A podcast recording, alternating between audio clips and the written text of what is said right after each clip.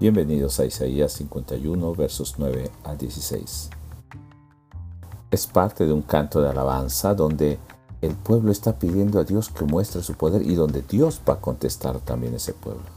Y dice en los primeros versículos hasta el verso 11 que este canto de alabanza pidiendo a Dios que muestre nuevamente sus maravillas y su brazo poderoso como cuando actuó pasando a su pueblo por el mar, secando el camino donde pasarían, así vuelva hoy a redimir a los suyos, y estos redimidos vuelvan cantando con alegría, porque se ha acabado el luto y se ha acabado el dolor que están pasando. Dios entonces responde diciendo, yo soy quien te consuela. Entonces pide a su pueblo que no se olviden que Él es el creador del cielo y de la tierra. No teman por tanto a los simples seres humanos que perecen pues Dios pronto los librará aún del hambre y la prisión, porque Él es el Señor Jehová de los ejércitos celestiales, que tiene dominio aún sobre el mar.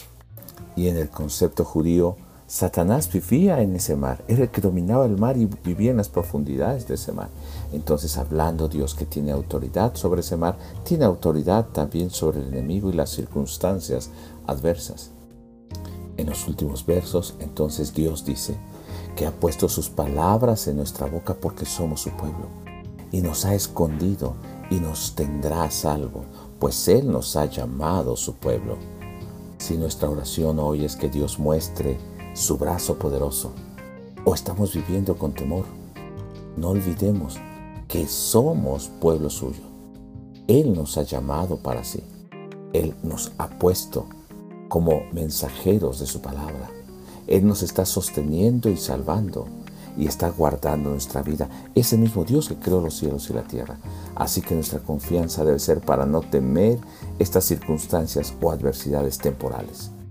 Confiemos hoy que no solamente es un Dios todopoderoso, sino que también responde, escucha esa oración nuestra y responde a nuestra oración, mostrándose que sigue siendo el mismo Dios. Dios te bendiga y nos escuchamos en el siguiente pasaje.